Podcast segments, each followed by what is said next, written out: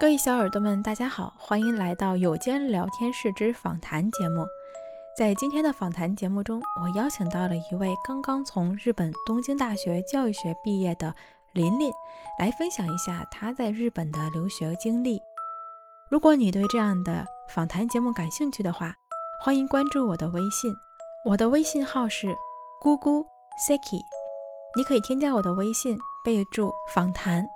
那么在下一期访谈节目，你就有机会直接到现场啦。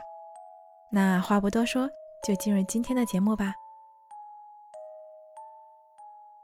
然后今天呢，我们是请到了一位刚刚刚刚毕业，三月份三月三月底毕业的，是琳琳，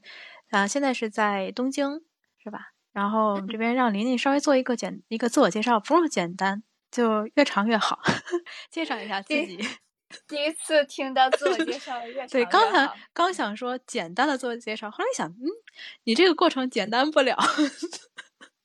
好的，那我先来自我介绍一下，大家好，叫琳琳陪你慢成长，琳琳就是我的名字啊，我叫倪琳琳，然后是大连人，来东京，呃，来日本已经是我是大学一五年毕业的，然后来这边已经七年了吧？哇，七年了。我都自己都不敢相信，我自己的经历是这样子的，就是我是一直到大学为止都是在国内上的，呃，然后就是非常正常的、传统的，就是咱们国内小伙伴儿，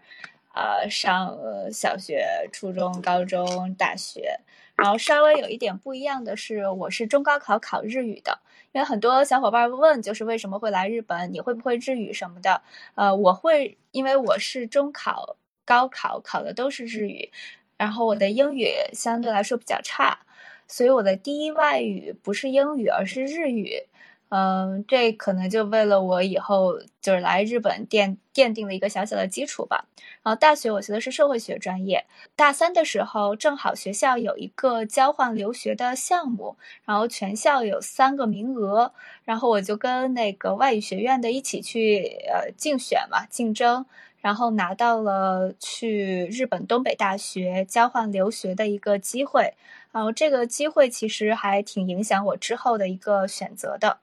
然后大三有一个一个学期就四个四个月的一个日本交换留学的一个经历。然后大四呢，我就是正常准备毕业，然后也是大四开始找工作。找工作的过程当中很意外的，嗯。拿到了一个来日本公司的东京本社工作的一个 offer，所以我在大四毕业的时候，然后就直接来到东京工作了。这个可能会跟一般来日本留学的小伙伴相对稍微有点不一样吧，因为我是大学一毕业呢，就来东京工作的。这就是一五年来了之后，在先后在两家公司工作过，一家是一开始是在一个食品的制造业的一个日企工作，是一个家族企业，然后我是负责国际市场拓展的，然后呃，第二个公司呢是一个 IT 行业的一个日本人创业的创业公司，我是做数据分析的。后来工作了四年以后，觉得好像要重新找一找自己的未来的方向了。然后那个时候跟很多人聊了聊天，觉得就是想要去做跟教育相关的事情。嗯，当时觉得自己的专业不是社不是教育学，而是社会学。然后四年的工作经验呢，又跟教育一点关系都没有，所以就决定要去考东京大学的这个教育学的修士，也就是硕士。比较顺利的，就是一考考上了。今年的三月份拿到了硕士，然后就算正式毕业了。呃，我接下来是要去一家日本的，帮助这个有有一些残障或者说所谓的特需儿童吧。就是帮助他们的这样的一个公司去做直接的指导员，就直接跟孩子接触的这样的一个工作。但是我选择了七月或者是十月入社，按按理说应该其实现在就应该工作了，但是想借着这个机会回个国，对，所以选择了七月和十月入社。所以我现在还比较是这样。好嘞，好，一个简单的自我介绍，正好能把琳琳从一开始来日本工作，然后一直到后来，嗯，又重新回归校园。然后又到现在即将再次步入职场的这个过程啊，完全给大家做了一个介绍。其实我跟琳琳认识也是因为疫情的关系认识的，在二零二零年的时候，然后当时是有有一个朋友是想要组织这个捐物资给国内，就当时是因为那个事情然后认识的。然后在疫情期间，正好琳琳这边是，嗯，从入学应该就是正好赶上了日本这边的疫情。二零二零年，对对是二零二零年四月份。本来我是充满向往的，想要进入校园，然后回归我的学生生活。结果我就过了一个两年的线上的校园生活，就基本上嗯没怎么去过学校。对，然后东大其实其他其他的日本的学校，然后疫情稍微好一点的时候就已经开始了这个面对面的这个上课了。嗯，但东大的话一直就尤其是我们这个专业，它一直选择的是线上上课，所以我就完全的是两年线上的学习。对，然后今年开始大家又开始面对面的上课了，所以我就经历了东大也是有史以来的两年的完全的线上上课的这个，就我是一个完全的体。哎，那我想。想了解一下，就是咱们日本这边的线上课程。对我是一直是线上的，就是也是看也是分专业吧。因为我们这个的话，呃，虽然说其实如果是线下的话，我们是可以进到学校里面去参观，然后观察这个课程的，然后直接进到呃日本的小学、中学、高中等等，然后包括我学的是幼儿教育保育学，所以我会进到保育园。如果是正常的这个课程安排，但是由于疫情，尤其是学校老师会比较保护孩子的，像我们这种外来人员的话，尽量避免就避免了。所以，嗯，我们学校的教授可能也会受到限制，就以前可以去的学校，现在就是会考虑对方学校的这样的一个安全的。不就就不去这个学校了，所以我们基本上都是线上的。所以有一些这个观察的课程，我们就会非常可惜，就是看以前的老师在现场拍摄的录像，然后会看一段录像，然后现场我们我们再在线上实时的去进行交流的。就是这个线上课程也是类似于这样的直播的，因为我知道有一些学校呃老师他们的会选择一个录播。就是说，你什么时候上这个课都行，然后我把这个都录下来，然后你自己看，这个就会跟那个课堂有更大的这个区别。但是东大的这边的所有的课程，呃，我上过的教育学专业的所有的课程，全部都是直播的形式，就是老师和同学是同时在线的，然后我们只不过是把从线下的这个课堂移到了线上的这个 Zoom 的会议室，然后上课的方式方法都是一样，然后有小组讨论，也有老师的提问，也有同学之间的这种讨论，嗯，是这样的一个形式，对，都是。是一些及时的，有一些及时的互动，嗯，感觉还是就是虽然是搬到了线上哈，但是讨论什么的也依旧都有，还是挺好的。那学校里面的，比方像图书馆什么的，都是正常使用的吗？哦，对，图书馆什么的都是正常使用，但是呃，因为你看，像我就是第一年的时候，是从早上到晚，我没有时间出门啊。就是上课的时候，我不可能去学校，因为要在家里面保持这个网络的稳定性，要不然你可能一早上你就要去跑到学校里面，然后上一整天的课，对，是这种，所以我。可以去，但是我没有机会，也没有时间去，可能只会选择周末的时间。如果要去借资料的话，只能选择周末的时间去。对，然后呃，之前的图书馆，当然这个对我们是没有什么影响的，我们是可以正常使用。但之前的图书馆呢，是针对毕业生，就是从东大毕业的所有的人，以及有一些校外的人，他去呃去申请的话，他是可以进到图书馆里面，可以去阅览去看的。但是因为也都取消。你像我们以前的时候，我自己申请那个研究生阶段的时候，我会给那个教授发消息，就是说我想申请您的研究生，然后可不可以去研究室跟您那个聊一聊啊之类的，就可以不可以见面？然后一般教授都会很，如果他他有这个招生名额的话，他是愿意让你过来，然后亲自来聊一聊的。然后现在这个疫情的阶段，如果你刚才说就是校外人不好进的话，那是不是？对于我们这些想申请研究生的这些留学生来讲的话，是不是也有就没有办法进来？东大这边我不知道其他的专业如何啊，就是这边的教育学专业是不让你跟老师提前做联系的，就即便是研究生，对他是呃。就是不建议你跟老师联系。研究生的话，可能你需要跟老师有一个内诺之类的这样的东西，需要你发你的研究计划书。但在疫情之前，也都是通过这个邮件进行的，因为东大的老师，嗯，经常会有人说，因为他们不缺学生，他们不缺学生，然后他们也不会有这方面自己，呃，然后而且他们事实上是真的很忙，不是说这是一个理由和借口，说我很忙，我不。没时间管你，是因为他们真的很忙，因为他们自己要做科研，然后要上课，同时还会跟有一些政府组织，然后其他的这种学会去做这种国呃，还有国际上的这些交流，所以每个老师真的都是特别的忙。你很难有机会说可以直接见到这个老师，然后给他让他给你三十分钟的特别特别难的一件事儿，嗯，所以之前就很少，都是通过邮件。然后如果他对你的这个研究不感兴趣，可能连回邮件都不回了，甚至有的时候他其实是看不到你的邮件的，因为发的人太多了，他每天收到了太多太多的邮件。对，嗯，所以对，这也是一个因为。有一个名牌大学的这个名头在外面，然后老师每个人他们的身份都会有很多多种多样的身份，所以他们呃对于学生的这这方面科研的指导什么的，相对来说精力就会少。哎，最开始琳琳你在这边申申请这个没有这个研究生，就日本这边研究生阶段就是直接是修士是吧？对，就是这个叫职考对吧？就是就直接考修士。其实挺难的，嗯，据说挺难的。当时也是因为不了解、不不清楚，然后初生牛犊不怕虎吧，就想试一次。然后另外一个是也没有那个时间和精力去以研究生的那个身份再去读一年，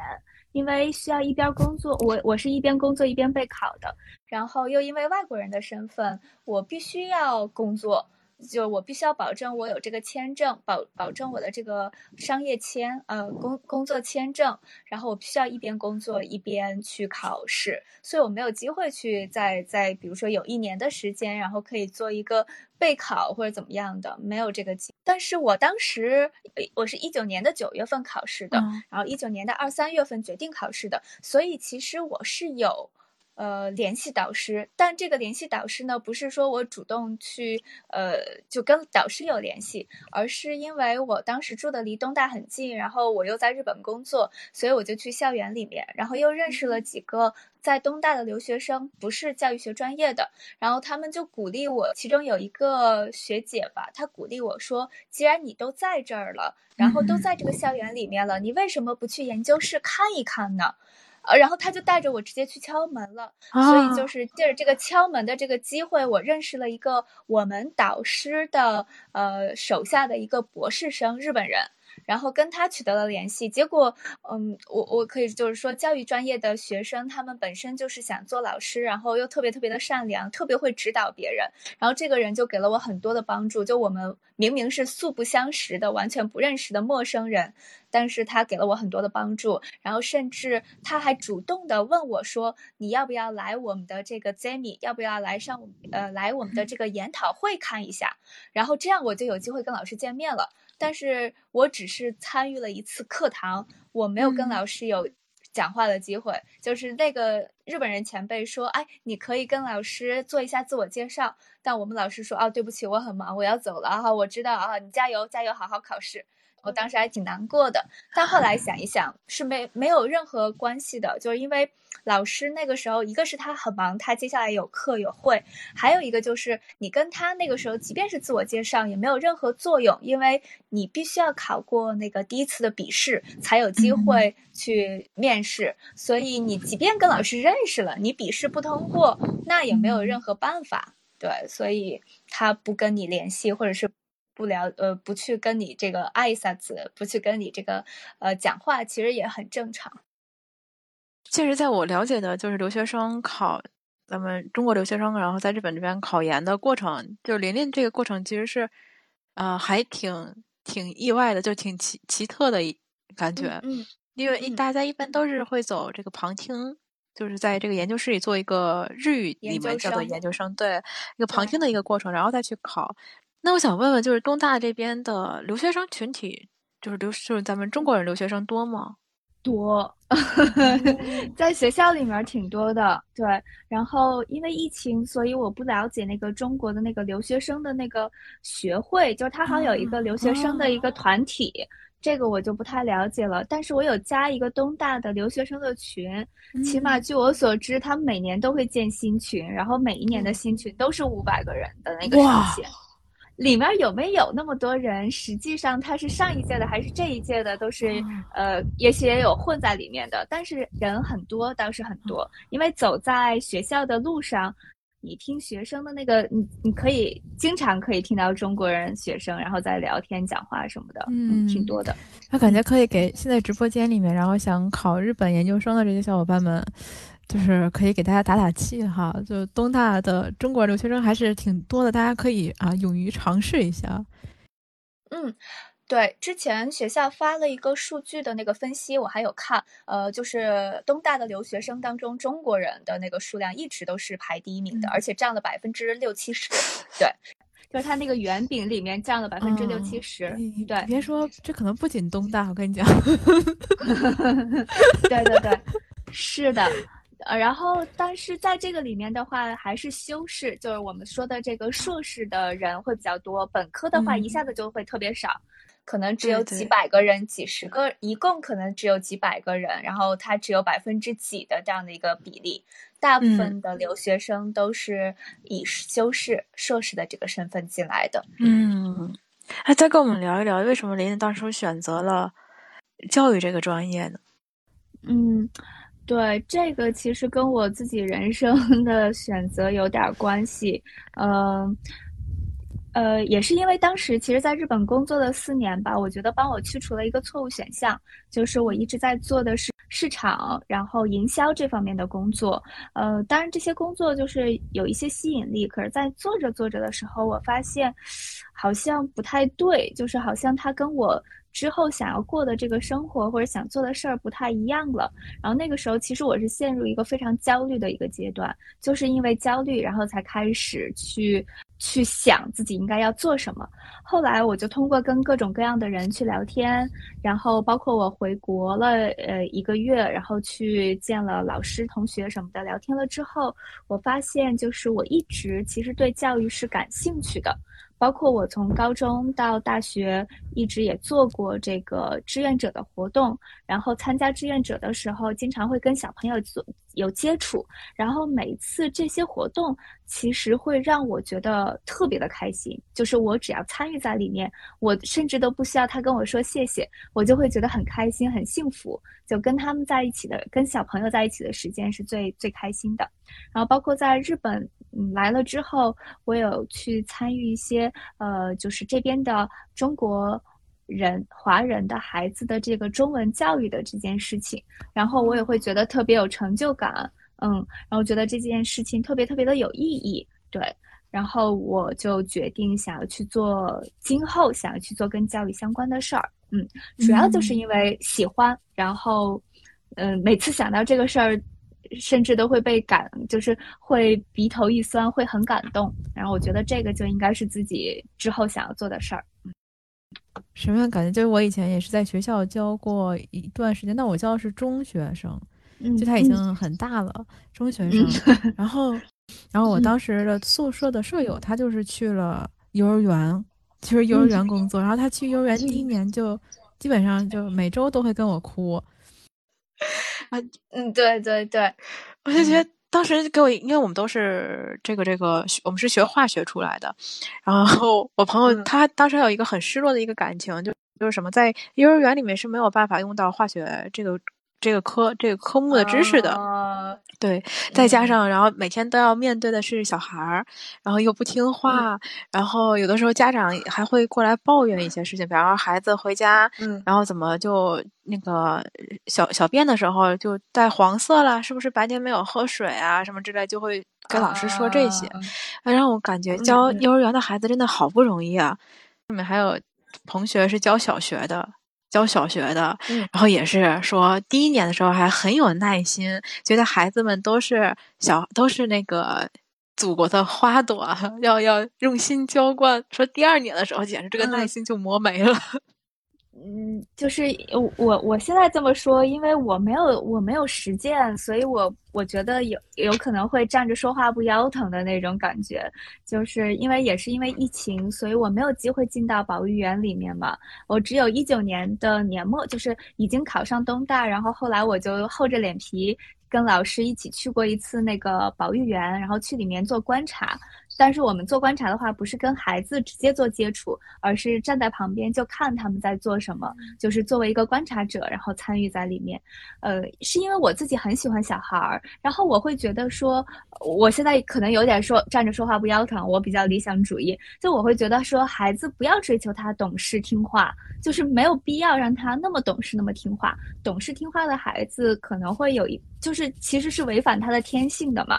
然后，嗯，如果是你刚才那位朋友学化学的，其实，在幼儿园里面是有机会可以去跟小朋友一起做实验的。就是你可能，我在我看来，就是教中学或者是教高中生，然后你教他们那个化学知识，然后应试的这个技巧什么的，相对来说是特别容易的。可是，如果你可以教小朋友，然后让他对化学产生兴趣，这件事情是特别特别难的。就是教越小的朋友，越小。的小孩子，其实你需要的这个知识越越需要实用化，然后越需要你会懂这个实践的能力，而不是单纯的这个知识。所以我看，呃，日本的保育园里面，然后老师会给他们准备类似于纸片儿、投影仪，然后画画的笔，然后涮笔的那个水儿。然后我当时。因为我只观察过那么一次，所以我印象特别深刻。我就观察一组在画画的小朋友，然后他画的那个画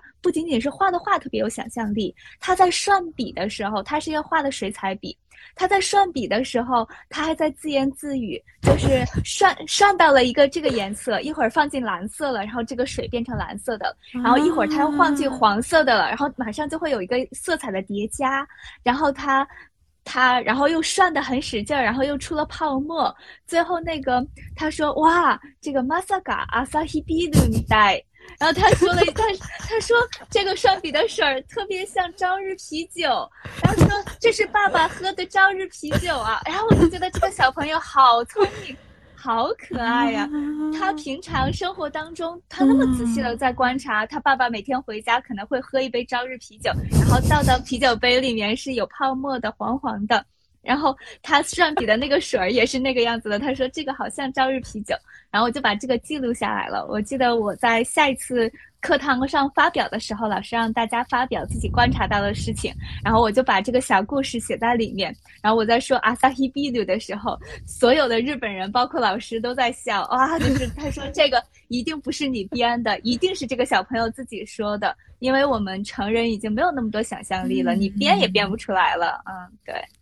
啊，真的有意思，但我稍微心疼这小孩的爸一下，我好担心他以后在家里涮个笔，然后给他爸端过去。对，哎呀，天呐，我到现在还有特别有印象，是个小男孩，特别可爱的小男孩，嗯。就刚才你说到的，就是你观察的这个，你去学校进行观察也好，包括你说东大的，你在学的这个教育学专业，有很多的这个学长，他们学长学姐吧，前辈们也是未来想做老师的。那你像这个，嗯，日本这边的，像保育员也好，幼儿园也好，这些老师他们都是也是就是这叫什么专门的这些学校，呃，教育相关的这个专业毕业了以后去做的老师吗？呃。是大部分其实是有这样子的，但是他们不需要学到修士，就是硕士的这个学历。基本上保育园里面的老师有大专，日本日本叫做汤大短大，就只有两年，相当于咱们国内的大专。然后呃还有这个大学本科四年学下来的。然后他们这个就是像你所在的那个呃你那个叫什么教职学校对不对？你是学师范的，日本也是有这样的师范学校。然后短大就是这种大专也是有这样的师范学校，他们一毕业就可以直接拿到，比如说。幼儿园的这个幼幼儿园的老师和保育员的老师，他是两个资格，一个叫保育室，一个叫幼儿园教育，他是两个资格不一样的。然后他可能他学的是幼儿园教育，所以他到时候是到幼儿园里面工作。然后有如果学保育士拿到的是保育士资格，他是到保育园里面工作，这是两个区别。然后还有的话，呃，就是你的选的这个课，如果你选的足够多，然后学分积累到了之后，有的人可能一毕业就可以同时拿到幼儿园的、然后保育员的以及小学老师的这个资格。嗯啊，就跟我们在国内考那教师资格证有一点类似。对对对，需要教教师资格证。对，没错。嗯。日本的情况是这个样子的，就是。如果你要去进到真正的幼儿园和保育园工作的话，你必须要有这个资格。但现在呢，是因为呃保呃幼儿园的话，它是另外一个体制，它有点像咱们国内的这个教师的这个体制，有点像公务员，就是有编制的。所以呃幼儿园教育它是叫做教育，日语的这个教育就是它是一种教师的称谓。可是保育士呢，它是另外一个，就它有点像资格证，就是只要你想考。你是作为一个社会人，你现在即便是不学这个专业，你也是可以考的。但是如果你想要在保育园里面以保育士的这个身份去工作的话，你就必须要有这个资格证。那现在呢，是有一些保育园里面很缺这样的保育士，他会允许你说你一边考着一边做着，但是你做这份工作的时候，有一点像 battle，有点像打工的这个身份，呃，以这个不稳。就是不是一个正正正社员吧？就是咱们讲的不是正社员，他是一个呃边缘的这样的，不是属于这个保育员里面的这个工作的人员。嗯，他是属于一边打工，然后一边考。只要你考上了，你就可以转正，然后以这个身份去工作。所以有一些呃，现在其实岁数比较大的，可能有的人三三十岁了、四十岁了、啊五十岁了，他突然很想在保育园里面工作，那他就去考一个保育士，然后他就可以找工作了。嗯嗯。嗯，我之前在在那个跟另外的一个主播，就是我们在做那个对谈节目聊这个女性话题的时候，我们当时查了一下日本这边的这个保育员，还有认定儿童园，还有包括还有一个叫什么幼儿园，他们的不同的分支。然后那个时候我才第一次知道，原来保育园是属于什么后生劳动省管辖。对对。然后幼儿园和认定儿童园，认定儿童园是两个两者中间。那种综合型的是吧？然后幼儿园是属于教育部门管辖的。对，哦，原来是这样分的。哦，对，是的，嗯，因为日本这边，所以保育园里面，他们都说保育园里面是呃教你生活习惯的，他不管你学习。幼儿园里面呢，他只管你学习，他不管你其他的，所以。很多送，如果你想把孩子送到幼儿园去的话，首先他是三岁以上才收。另外，嗯，你必须基本上你属于你必须要全职母亲，全职的这个呃，就是完全是为了孩子的这个东西，你倒是可以去，因为他早上八点八点。九点钟送过去了，他下午两点就放学了，就是幼儿园两点钟放学，你两点必须要去接他。然后，如果你还要给孩子报什么兴趣班什么的，你还要去接孩子，然后送到兴趣班什么的。然后，幼儿园里面有的幼儿园他不提供饭，你妈妈每天早上还要给孩子做便当。带到幼儿园去，然后他去吃。然后幼儿园里面还经常有一些活动，必须要家长参与的。所以就是说，如果你是一边工作一边想带孩子的话，基本上大家都会送到保育园。保育园呢，它就是零岁开始就可以送了，就孩子最小是两三个月，甚至就可以送过去了。马上回到公公司里面工作的话，所以很多妈妈她们就在怀孕的时候就会去排保育员和幼儿园，有一些特别有名的幼儿园，你必须要提前去排，怀着孕就要去排了。对，然后保育员的话，零岁到六岁的孩子都可以去送，然后他会有不一样的班级，然后每个班级老师对待孩子的这个比例也是不一样的，越小的零岁的。可能是一对一或者是一对三，最多是这样子，一个老师管三个孩子。但如果是到了三岁、四岁、五岁这个班级的话，一个老师可能就要管二十个孩子，嗯，二十个或者是十几个孩子，对，是不太一样的。但是他不管你学习数学、语文这些，你在幼儿园、你在保育园学不到，去了就是玩儿，跟小朋友换着花样玩儿。然后带着出去去公园，在房间里面画画、折纸、捡小石头，嗯弄一个什么贴画这些的，嗯。啊，所以才有了中间的那个认定幼儿儿童园，是吧？对，认定儿童园的话，也是最近才开始兴起的。然后就是想要把两个两者结合起来嘛，一个是扩大这个孩子，比如说幼儿园它只能三到六岁，然后认定幼儿园的话其实是可以零到六岁。但目前其实日本还没有做到一个很好的统一，就很好的结合，所以就是它现在有点乱。就是虽然它是兼顾两者有一些优势，但两者的这个弊端也同时显现了，然后它管理上也会有点乱。嗯，对，就是相对来说会，反正就各取所需吧。嗯嗯，对。还是聊到这个疫情下的日本的这个留学的情况，然后想了解一下，就日本疫情期间大家就业的应届毕业生的就业的一个。情况，琳琳这边正好也经历了在疫情的这个阶段下的一个就职的过程，也跟我们稍微的聊一下这个话题吧。嗯，对，呃，其实影响还是有的，因为现在呃，因为疫情嘛，所以大部分的企业他们开始了就是线上面试。呃，当然，这样的话，其实给我们留学生会，呃，也也也相对来说有一点机会，因为有一些留学生是就像考上了东大，但是他没有机会入境，像之前的那个政策，所以他就只能在国内留在中国国内。可是他其实是想毕业之后在呃日本留下来工作的，所以这个线上有开启了线上面试的话，其实对我们留学生也是有一点点帮助的。然后，但是会有一些呃。不太好，有好的地方，也有不太好的地方。比如说线上的这个面试，能力要求也会更高一些。然后我看到很多公司的人士在网上会去上这种线上面试的课程，他们人事也会去上如何去通过这种视频的方式，然后去选拔人才，因为都是对大家来说都是一个很新的一个体验。然后另外呢，就是说，呃，可能。面面试的这个要求就会变高了。也许你线有些人会线下的话，其实会比较有优势，但线上的话，他可能会放大你的缺点。嗯，然后嗯。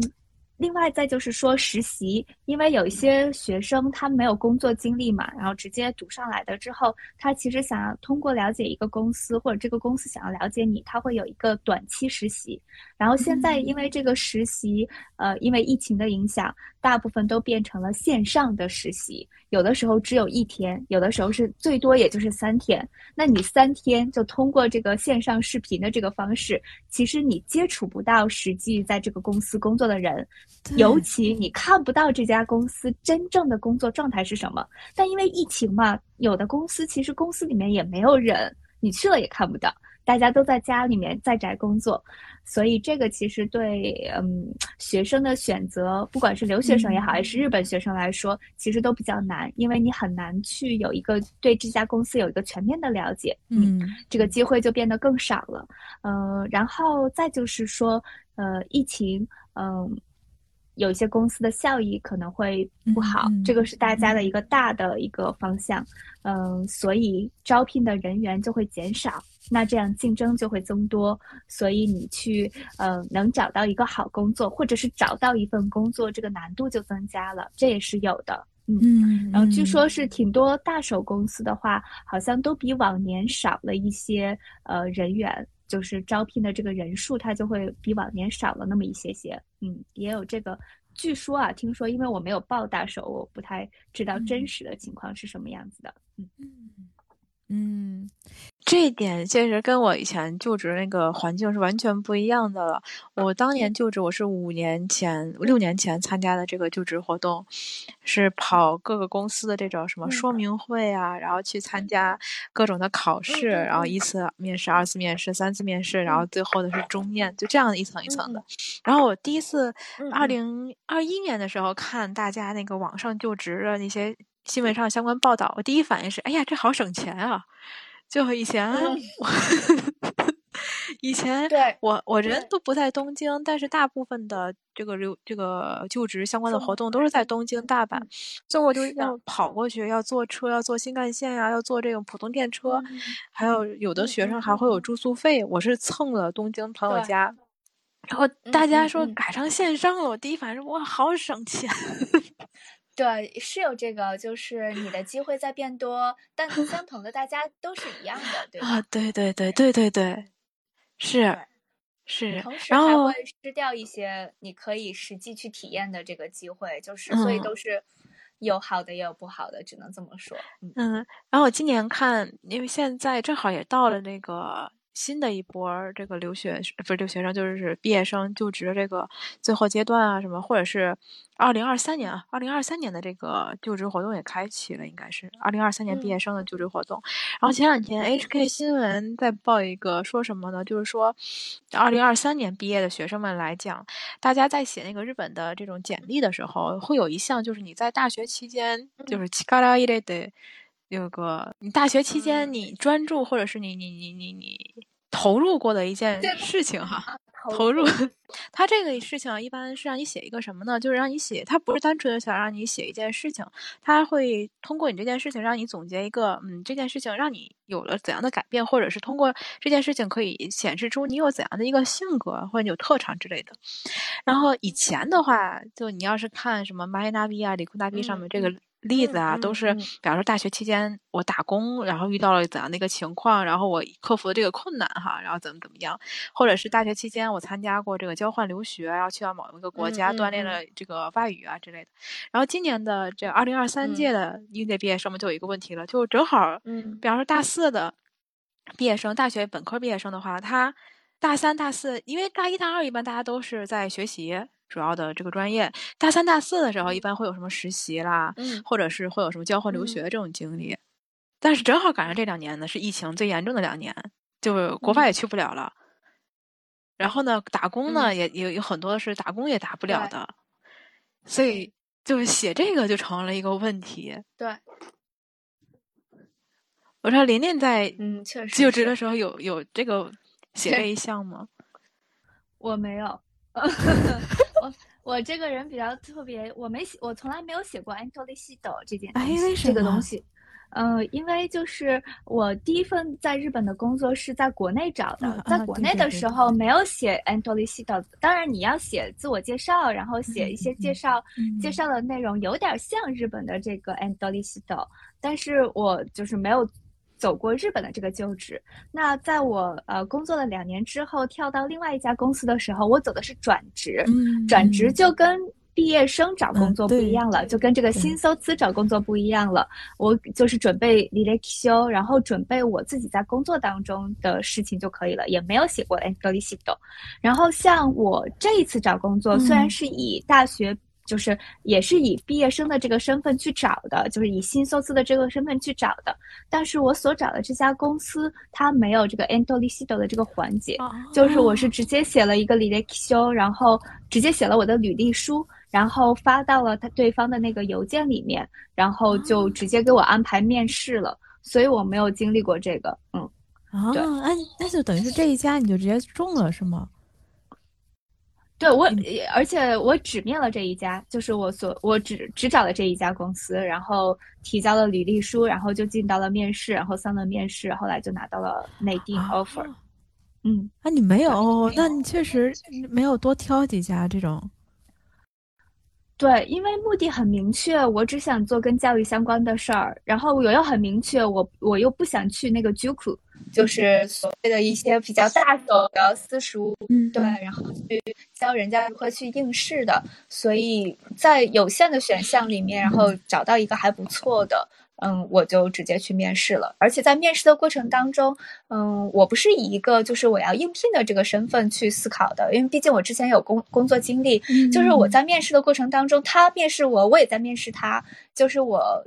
呃三轮面试，所以见了三个不一样的职位的人嘛，有见人事的，然后也有见在这个现场工作的这个人，然后我很喜欢他们。就是我觉得聊天聊到的是很开心，最后聊到的是我觉得我学到了很多东西，很受益匪浅，而且我在面试的过程当中可以很清楚的确定这个人跟我是一个类型的人，然后我会觉得说，如果在这家公司，那我面试的三个人都是跟我同一个类型的话，那也许这家公司就会相对来说比较适合我，然后跟我。就是说得来的人这么多的话，嗯，也许这个氛围，包括他做的这件事情，也是我想去做的，所以我就选这家公司了。啊，真的好好明确的一个目标。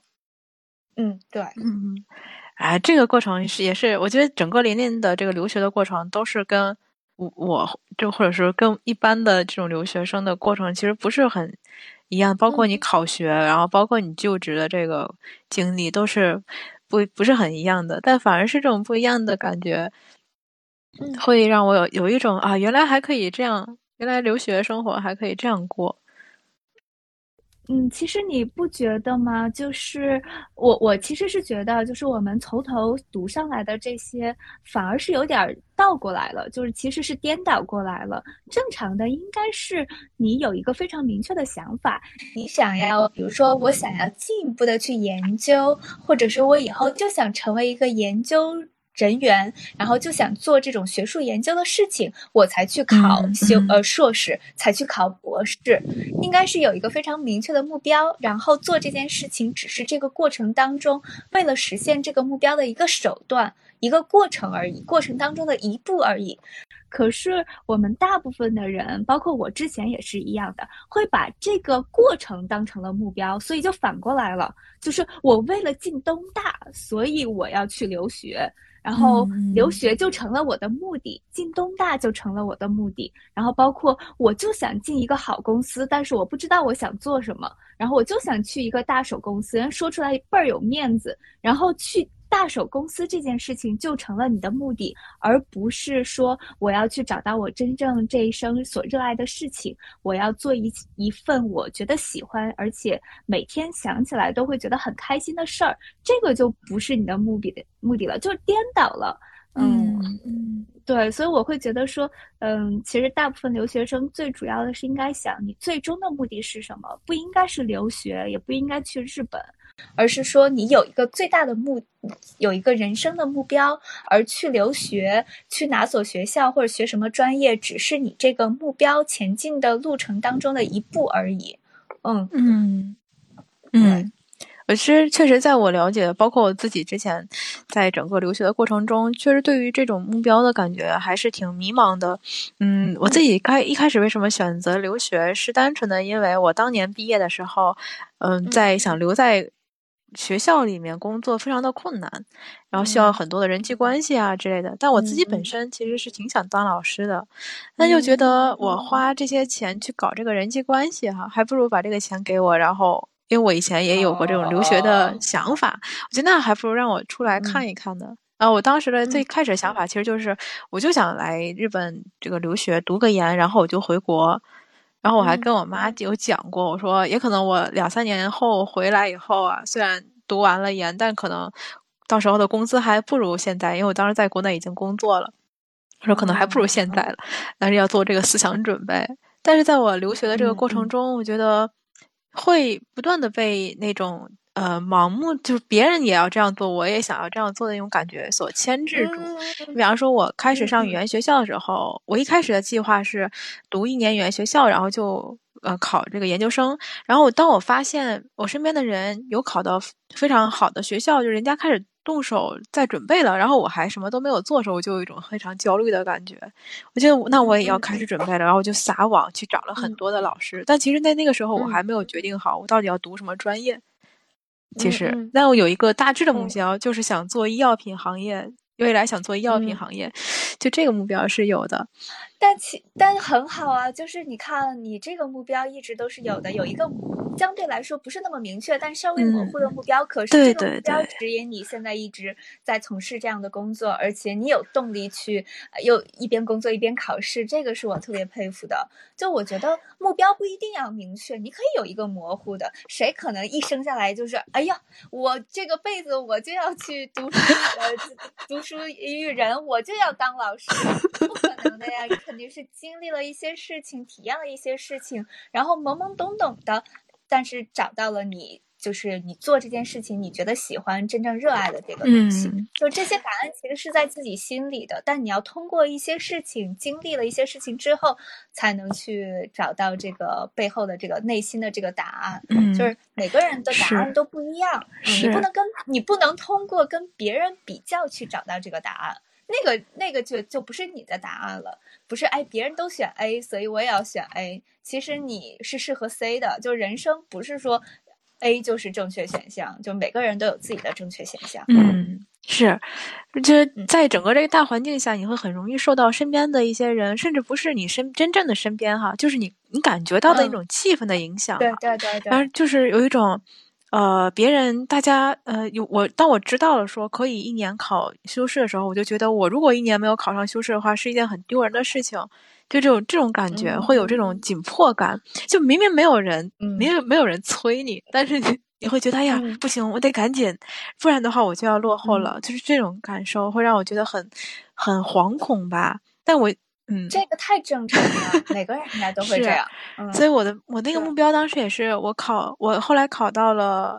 我的那个当年读修士那个学校了以后，我第一反第一想法就是，我一定要好好的在这个地方做研究。就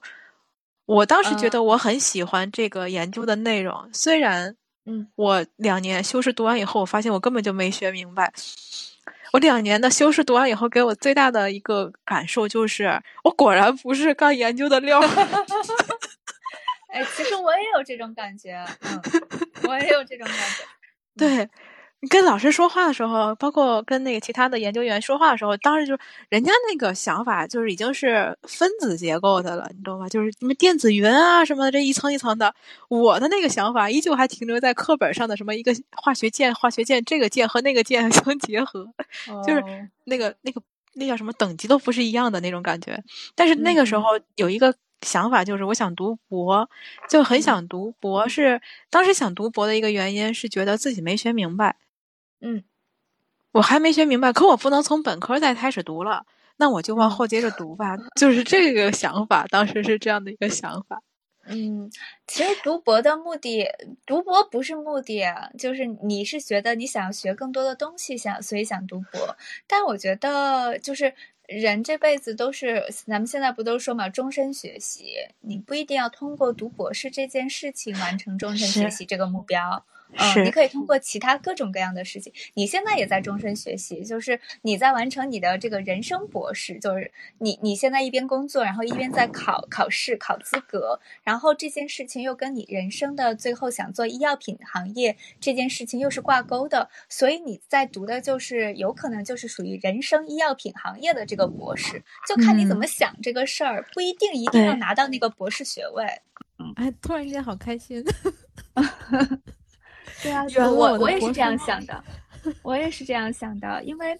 呃，在日本这边修士其实叫做博士前期课程嘛，它是认定你是想要读博士的，所以你才来读修士。修士是前期课程，然后真正的博士课程呢叫做博士后期课程，所以正常是这样升上去的。而且如果你读了修士，然后直接升上去的话，其实相对来说会更简单一些，更容易一些，因为你的研究也可以就是一直往上的，就是持续过去。所以，我我的同期，呃，我一共有我们这一届一共有七个人，就是我这个专攻的四个人都是继续读博士了啊。然后这么多，对，剩下的三个人，包括我在内的三个人是工作的，对。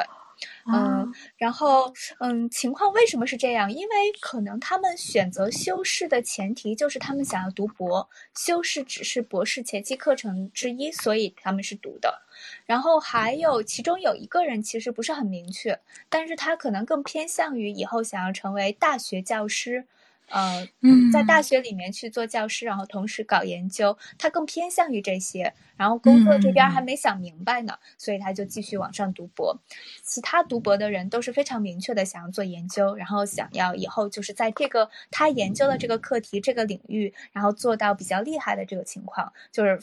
专心的在做研究这件事情。所以，就是说到这个留学的目的性。就很多留学生他来读书的时候，他其实既没有像刚才琳琳的那种以教育为最终目标，所以才选择了这样的专业，然后才去去挑选这样的公司。更多的留学生他会偏向于我就是想来日本留个学，我先来留个学，然后专业吧，最好是别人能帮我选一选。我已经接到了很多类似的，就他会给我提供，呃，我的我大学是读这个的，我大学是，比方说我大学是读日语的，或者是我大学是读这个金融的什么相关的这些内容的。你说我以后我读这个日本什么研究生，这什么专业，然后未来就职比较有优势，或者是说这个日本这边现在的这比较靠前的专业，你能帮我介绍一下吗？给我讲一下吗？嗯，然后给我第一反应就是。那你想读什么专业呢？我都行。对，我也遇到过这样子的孩子，就是也有过来咨询的。然后就是你他他他的要求就是你告诉我一个专业好考的，我能进去就行。嗯，我不考虑说什么呃，他是不是我喜欢的，我也没有什么喜欢的，我觉得都行。这个老师好吗？他容易毕业吗？嗯，或者是这个专业我能不能考进去呀？他对于日语有没有什么要求啊？以我现在的这个资格，我能不能去申请这个考试的资格呢？就是有这种的，就是所以就就我刚才说的，他颠倒过来了，他的目标就变成了我要进这个学校，或者是我能能去一个学校，我读读这个书就可以。为什么你的人生是你自己的？你为什么要随便选择一个学校？然后浪费几年的时间，浪费你的时间，浪费浪费父母的金钱和精力，然后去做一段你都不知道你为什么要做的事情呢？我我会觉得每次听到这个就是替他着急，然后但又不知道该如何去引导他，让他去找到一个嗯应该正确的事情。反而我跟他讲，比如说，我觉得你应该思考一下你自己真正喜欢什么。啊，也许你现在不需要留学，可能你找一份工作就可以了。如果你是想要在日本生活的话，你可以选择其他的路径，也不一定是要考研究生或者是修士，对吧？嗯。但是每当我提到这样的，你还有其他的选择，你需要重新的去整理一下自己的人生的时候，这个学生就会很。很觉得浪费时间了，他觉得你是在耽误我的时间。我既然问你什么专业好考，你就告诉我就行了，干嘛呢？对吧？对。然后我就会觉得很难过，对，就是觉得哎呦，嗯嗯嗯，可能他需要再经历一段时间，也许才会知道说，这这个才是真正最重要的，嗯。嗯，所以我是觉得说，嗯，现在学生最重要的其实是要对自己负责嘛。你要把选择权放在自己的手上。像你刚才的这样，我们举例子啊，比如说跟 Siki 刚才举的这个例子，你明显的就是把选择权给了一个都不认识你的人。嗯，就是我甚至在之前我都没有跟你经历过，然后我根本都不熟、不了解你、不认识你。然后你就把你的人生的这个选择权，人生非常重要的这几年的选择权，就交给了这个人的身上，而且你还要付给他钱，你要去咨询他，呃，然后最后呢，你最后选择了之后，你最后这个结果是要自己去负责的，就是很明显，如果这个他这个人不需要对你负责。然后他可以随便给你指一条路，让你去了，然后他可以拿到你丰厚的报酬。最后你走了这条路，然后拿到了一个苦果，然后你你为他付出了大量的时间、精力和金钱，然后你还要为这个苦果付出自己人生的这个代价，这是一个非常不值当的事情。为什么好多人不理解这个，然后非得要把自己的人生选择权？用重金交给别人的，对吧？因为省事儿，我觉得对，就是这件事儿。可是你，就是我们经常会说，就是明明你现在觉得省事儿的事儿，以后会告诉你，其实是一件特别不省事儿、特别麻烦，甚至绕了一个特别大的远路的一件事情。嗯，这只有到之后了，你才会知道后悔。嗯，然后已经来不及了。这个东西，我觉得跟以前我很呃，还在我留学之前的时候，我有想过这个这个事情。因为第一反应就是一个是省事儿，还有一个问题就是从小我们的那个教育接受到的教育模式就是你不要去思考，不用你不要去想这些事情，你唯一要做的就是听话，然后好好学习。听谁的话呢？就是听家长的话，然后就听老师的话。对，家长跟你说，你的你要走的路就是考高中、考大学，然后找一个好工作，所以你就走这条路就行了。你就你就按我说这么走，然后老师就会告诉你具体怎么做，对吧？具体你要。考这个试，考这个试，然后再加上考这个哈，然后你就可以考大学了。嗯，所以我们从小就接受到了这种教育模式，然后带着这种教育模式，我们走到了社会，然后突然间发现要开始要自己做决定了，这太难了，这我必须得找一个人来告诉我一下。所以，这是我想要做幼儿教育的一个最根本的原因，就是我刚才说，我到大学为止一直都是这样正常走过来的。然后，我从小接触到的这个传统的教育也是这个样子的，就是你要考好高中，你要考好好初中、好高中、好大学，然后找一份好工作，嫁一个好人家，然后生一个好孩子。这个孩子要懂事听话，然后再让他考好初中、好高中，这样子的一个循环。为什么呢？就是没有人问为什么，然后也没有问然后呢？然后这个人生你就幸福快乐了吗？你就从此过上了，呃，越小的时候才其实越不听话，越难管。你为什么要去做这样的一件事情？我觉得如果在孩子非常小的时候，你就可以给他灌输这个理念，就是你是有选择的，然后你要去通过更多的去体验生活，然后给自己多一些选择项。看到了这些选择项之后，你再去做选择，这个是你有自主的权利的，然后去做选择的一个权利。然后我们父母、家长，然后还有老师，能给你提供的就是给你增加这个选择项的一个机会。就是我让你看到世界是很广阔的，选择是很多的，不一定我们要千军万马过独木桥，也许还有很多更美好的。我们有些人就喜欢走田间小路，有些人就喜欢过这个小桥，呃，小木头桥或者是小小钢桥，什么都行。你是有很多选择的。我是想很想在小朋友们小的时候就要就要他有这样的一个理念或者一样的想法。如果这样的话，他以后到了未来去做选择的时候。他就不至于说把选择权交给了别人，然后自己过上一个自己都不知道喜不喜欢的事情人生。嗯嗯，我好喜欢你这段话。我在教 高三呃化学的时候，我的几个学生他们已经到高三的时候，然后他们就经常爱问这些问题。就我发现，嗯，开始。开始对这个人生选择提出疑问的，一般都是在初三、高三这个阶段。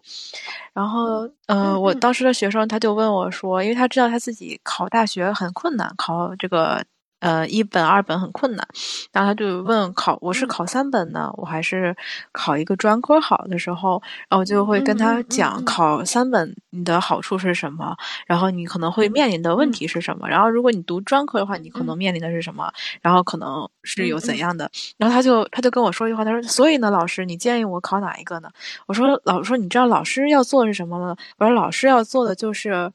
告诉你这两条路分别是什么。然后就我把我把灯给你点上了，但问题是你要走哪条路的话，你要自己去想。我说我我能做的就是把这两条路的灯给你点开，因为你现在可能站在这个地方，你两两眼一摸黑，你不知道前面路是什么样的。我说老师只能给你点开了到这儿，然后后面怎么选你要自己选。然后那个孩子说一句说你跟我们老师说的不一样，就因为我是在外面代课的，他是说他学校老师，他说我学校老师嗯我们老师说了就。就是砸锅卖铁也要考本科，对，就是这样一条路。我说，所以你自己去想，你自己去思考。就所以跟你刚才说的就挺像的，嗯，一下让我想到了以前的那个时候。嗯，对啊，所以我们就说，如果这辈子可以遇到一个好老师的话，他真的可以改变这个学生的一生，就是因为他给他灌输的这个理念是可以让他去有一个不一样的选择的。嗯，完全的视野也是不一样的。嗯，我觉得我一生当中遇到了，就是我我遇到了几个老师都是挺好的老师的。然后我觉得他们就是没有把自己的观念强加在一个学生的身上，没有告诉你一定要怎么样怎么样怎么样。然后反而给我有让我看到了哦，原来还可以有这样的选择，原来还可以有那样的选择。嗯，然后我觉得父母在这个过程当中也很重要。所以在我学这个专业，在做呃幼儿教育的研究的时候，其实发现幼儿教育最重要的这个基础其实是家长教育。家长如果没有这个意识的话，他砸重金给他的孩子上什么样的课？如果这个家长本身没有和孩子一起成长的这个意识，其实是没有用的。对你应该砸钱给自己上课，而不是让老师去教孩子。嗯嗯嗯。然后，嗯，所以我。刚才是想说，就是家长在这个过程当中很重要的是什么呢？告诉孩子，你不只有这样的一个选项，或者是把选择权给孩子，就是你可以给他提供一些建议、意见，但是人生是你自己的，所以你要自己选择。我之前就是我考大学的时候，就大学的这个选择，包括上高中去哪一个高中，都是我父母给我几个选项说。现在有几个？你考上了哪个？然后这个学校是个什么样子的？然后钱的事情你不用担心。那你要选哪个学校，你自己来选。然后，那我高中的时候，我我初中的时候可能就选了一个要读日语的学校。嗯，这个是我当时以我自己的那个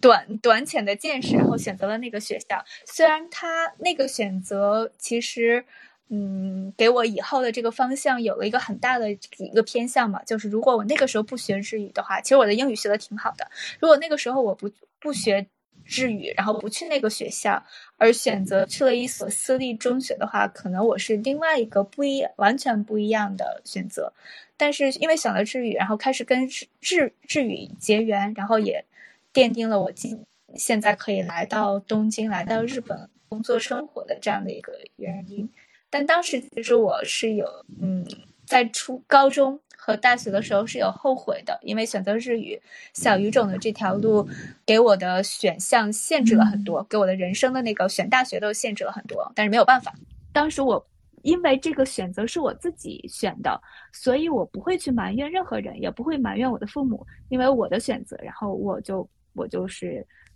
是我自己选择的，所以我自己的这个后果也是让我自己来承担的。然后很多学生孩子呢，是父母也不给你选择的权利，老师也不给你选择的权利。然后呢，呃，最后选了一个这个学生自己本身不喜欢或者是不愿意的，或者是他后来自己发现，哎，不是我想要的生活。这个时候他就开始埋怨了，埋怨父母，埋怨老师。因为当时你没让我自己选择呀，所以我现在过的生活过得如此不如意，就是因为你们，然后就是就赖你们，就怨你们，然后就变得是，呃，把一身怨气，所有的怨气都投给父母，投给他曾经的老师，然后投给他的生活，然后这样的人可能越过越不好，但他自己又不把掌这个选择权掌握在自己的身上，嗯嗯。其实我刚才在你说那个话题里面，虽然我们这个话题已经远离了今天的那个标题了哈，没没关系，一会儿我最后还能给它扯回来。然后我我只是想从你刚才说那个里面再抽一个问题，因为我实在是太喜欢这个话题了。我想抽一个什么问题？就是你刚才提到了，就是当时父母让你选高中的时候哈，然后让你选中学的时候，你选择那所以你当时的那个见识选选择了这个日语的这个学校哈。那我就想说。你比方说，有的时候父母会觉得，或者是长辈会觉得，我看的比你远，因为我毕竟活得比你年数长，当然我的经验比你多，所以我会把我的经验告诉你。那我怎么就是作为选择的我来讲的话，作为那个时候的我们来讲的话，能看到的就那么远。那我们这个知识、这个信息不对等的前提下，你让我来进行选择的话，我会不会选择那个不够好的选项，或者是说选择了一个错误的选项？这个时候怎么？对，这个还可能会涉及到一个问题，就是你有没有为你的这个选择后悔过、遗憾过什么的，对吧？对，就是这种感受。就有时家长会这么觉得。我觉得，嗯，如果说让我把这个选择权交给我的孩子的话，我也会有这种担忧。他比方说，他说：“那我选这个日语这个学校，我可能就会马上就说一句：‘你可想好了，日语这个专业可能以后日日语这个。’”这个是小语种啊，可没有这个英语大大众化呀。你你知道这么选吗？那孩子可能第一反应就是你说好让我选，你看你就开始，你本来那你就是说想让我选择英语那个学校吧？那你开始说不就好了吗？你还 还说什么自主权给我，就这么虚伪？嗯。这其实涉及到两个问题。第一个，选择权给孩子的时候，你要确定的是，这个孩子你从小就已经培养他有这样的一个自我判断的能力了，他的判断力是在线的。所以你给他，当你给他足够的这个条件和选择项的时候，他可以做出适合他的当下的那个选择就可以。你可能你你，如果你从小连衣服都不让你孩子自己选，然后突然在选高中的时候说，哎，妈让你来选这个。我要给你自主权，你以后要为自己负责，你来选吧。你从小都没有给他这样的一个经历，他都没有经验过、经历过这样的事情，他只能以他当前的那个想法去选择那个东西。然后这个其实是不对孩子负责的，这不是一个对孩子负责的一个态度。对我所说的，你给他的这个选择，一个是你从小到大其实培养了他自己的一个判断能力，然后你把所有的条件都给他放在那儿，就像你刚才给你的学生指路一样，就这条路你可能会看到什么，那条路你可能会看看到什么，然后好的不好的我都给你摆在这儿了，然后再回到孩子的人生是他自己的。就是你不要说，我就我做父母的，我就不想让你走弯路，我就不想我看到了那个石头，我不想让你绊绊跤。可是对于孩子当下的那个孩子，他没有经验过的话，他也许就需要走一次弯路，他也许就需要绊一跤，他才知道以后这个石头我要避开它。所以你要给他，嗯。有这个犯错的这个经历也好，这个这个这件事情也是他的人生选择，也是他的人生体验。我们做家长的没有，我觉得是没有资格剥夺孩子去体验他自己的人生的一个嗯嗯机会的这样的一个东西的。对你你我们做就是如果成为家长的话，我现在还没有孩子。如果成为家长的话，我唯一可以就是呃。给他做到就是把他带到这个世界上来，这个是我做到的事情。之后他的选择，然后他的人生是让他自己来去做决定的，他要去过属于他自己的这个选择的他自己的体验的人生。嗯嗯，我没有那个资格可以去帮他去做什么事情。嗯嗯，对。好，我这个疑问解决了。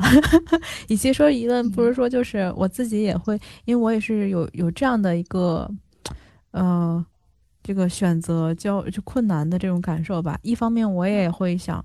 把这种自主权交给孩子也好，或者交给我的学生；一方面呢，我又担心他们自己选择不选选择的会是那个错误的，我就会很想去帮他们纠正。但是呢，在纠正的那一瞬间，我又开始想：那你的选择就一定是对的吗？就是这种感觉。对啊，那你就一定是对的吗？万一要是过几年的时候，真的世界就变了呢？英英语学的人太多了，反而是学日语的人就变成了那个。那个、那个、那个稀稀有的这个人才的话呢，啊，就是这种，哎，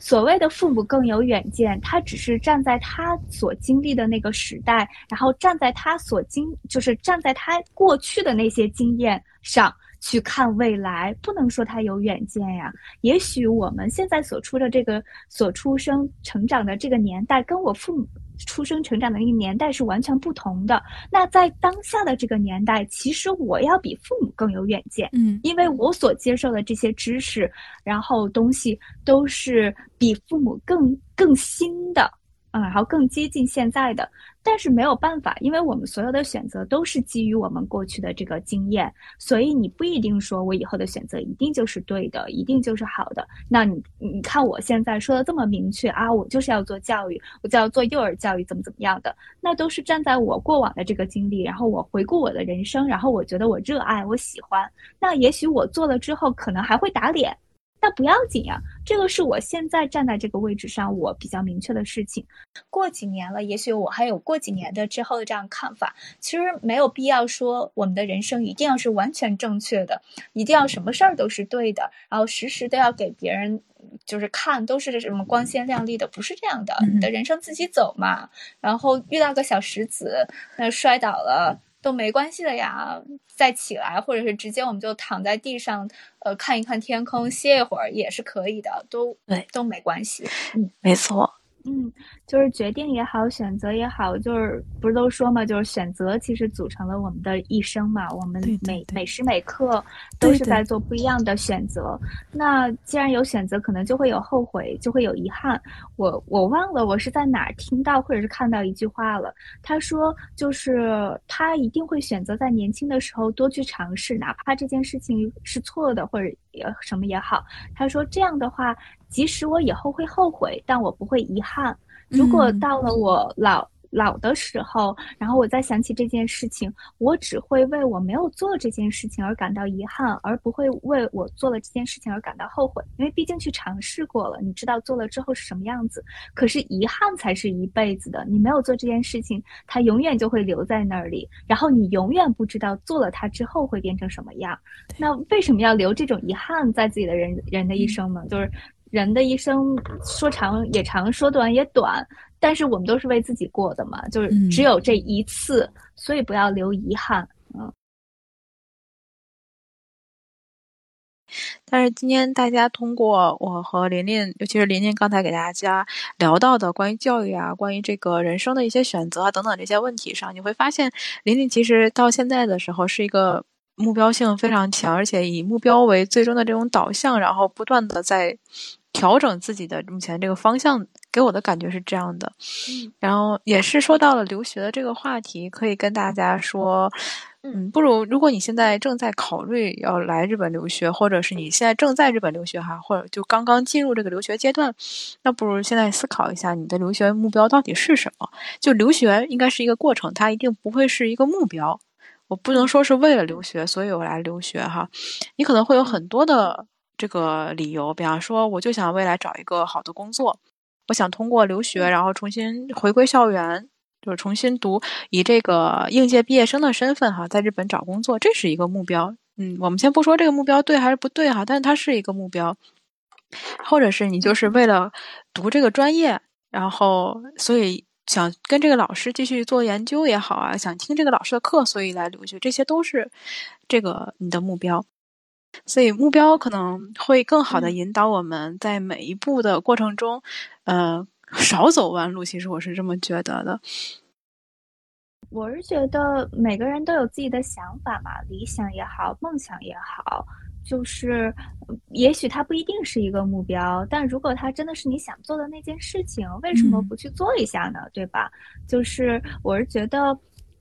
呃，可能我在日本时间稍微长了一点，尤其这两年一也一直没有回国，也许有跟国内脱轨，但我会觉得说，人生在世嘛，你在什么？不是所有的事情都是你在什么年龄段就应该做什么的。你看，嗯，我的同学是他的，呃，我跟我同届进入学校的这个同学，他的儿子已经上大学了，他两个儿子都上大学了，那他已经四五十岁了。他一边在做他做的小学老师的工作，已经做了二十多年了，然后就很想过来再继续进修一下。然后他也选择了继续读博，但是他选择复职回去了之后，一边工作一边读博。就是人，就是有会有很多样的选择，包括我的同学有直接从东大本科升上来的，但他其实不知道自己未来想要什么，就糊里糊涂的，因为没找工作或者是不知道干什么，所以读到了这个硕士。然后也有像我刚才说的，工作了二十多年，然后也非常明确的想法，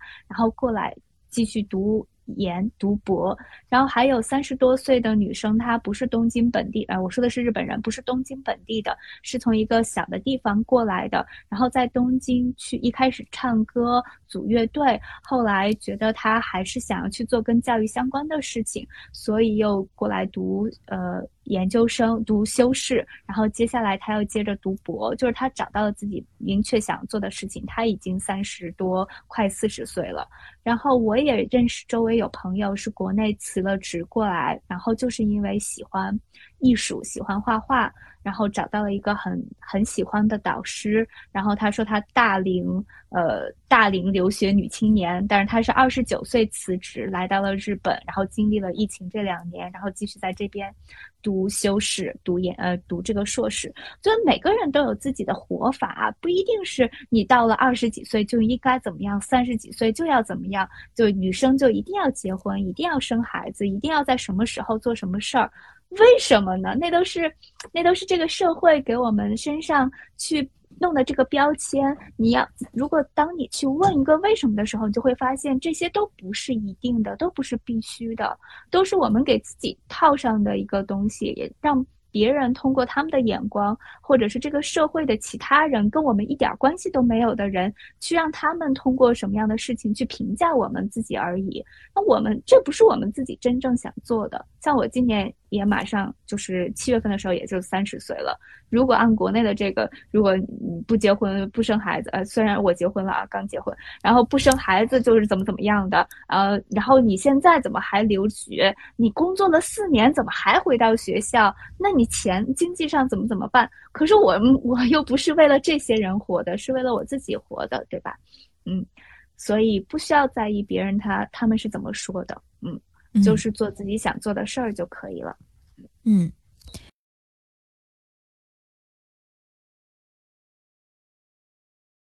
然后这边也想跟大家稍微的介绍一下琳琳在做的其他的事情。琳琳这边在疫情期间其实还做了一个线上自习室的这么一个活动，然后我也是这个线上自习室的一个参，就是嗯叫什么得意。得益者，对，因为在去年参加这个自习室的过程中，其实自习室也没有说具体的组会组织大家一起来做什么做什么，我们就就互相监督的这种，然后自己各干各的，然后就在这种环境下吧，我去年是考了一个医药品的一个相关的资格证，嗯，所以我说是这个自习室的得益者，所以大家如果也想就是找这样一个环境，这个自习室是完全免费的，然后可以选择就。参与的，或者是私信给我们都可以哈。呃，琳琳这边还有一个跟博士话题相关的一个内容，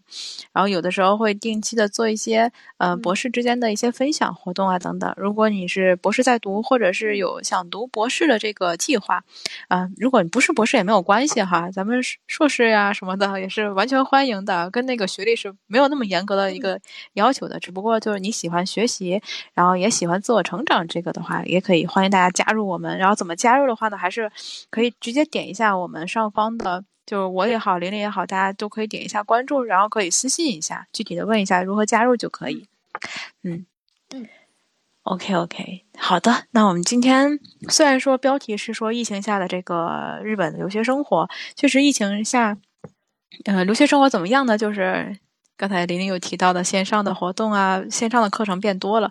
嗯，大家都可能都会觉得这个疫情给我们生活带来的特别多的不便，确实是不便，那不便肯定是不便啊，嗯，各种的回国也回不了，然后想出门也出出不了，然后天天要戴口罩等等，但就在这样的一个大环境的影响下，其实你还是可以做很多的事情的，就是对你的你的这个人生规划也好，对你的你想做的事情，其实是没有那么。大的原则上的一个影响的，甚至说你可以在这样的环境下去思考一下，有没有什么办法，或者是顺应了这个环境，然后你可以做怎样的改变。然后我我经常会在其他的直播里面提到，就是疫情给我们带来的改变的时候，会提到这个线上自习室。就同样是在这样的一个情况下，其实你也可以想，可以利用更多的方式哈，去认识不同的人，去做一些不同的事情。所以，嗯，就是。在这样大环境下，大家也要积极一些，要积极一些。嗯嗯嗯，好嘞。对疫情，因为疫情它已经来了，这是一个客观事实，没有办法改变它。我们能改变的就是自己吧，自己的心态也好，自己的事情也好。然后刚才 Ziki 提到的这几个活动，其实都是自己自发的去做一点事情。就是当我发现我想找到这样的一个群体，比如说终身成长。学习的小伙伴，然后包括互相陪伴、互相鼓励的这个一起学习的小伙伴，我发现没有这样的群体的时候，或者是我没找到的时候，那我就自己站出来去做一个这样的群体，去招呃去认识，然后通过自己的发声，可以去认识更多的这样的呃跟我有共同想法的志同道合的小伙伴。我也是通过这样的方式去认识 Siki 的，也是通过这样的方式认识很多其他的。非常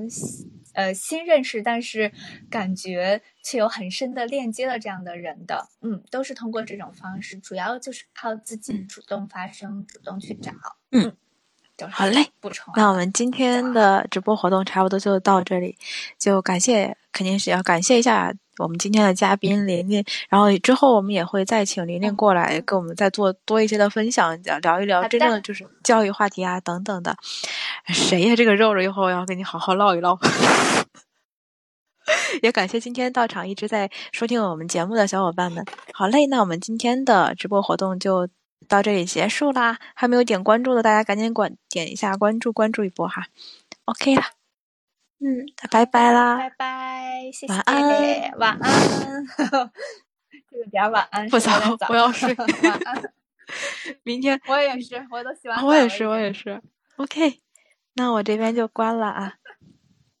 好的，嗯拜拜拜谢谢大家，拜拜。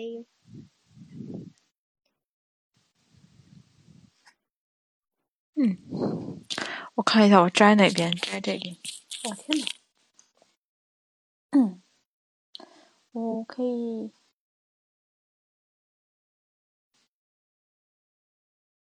嗯嗯。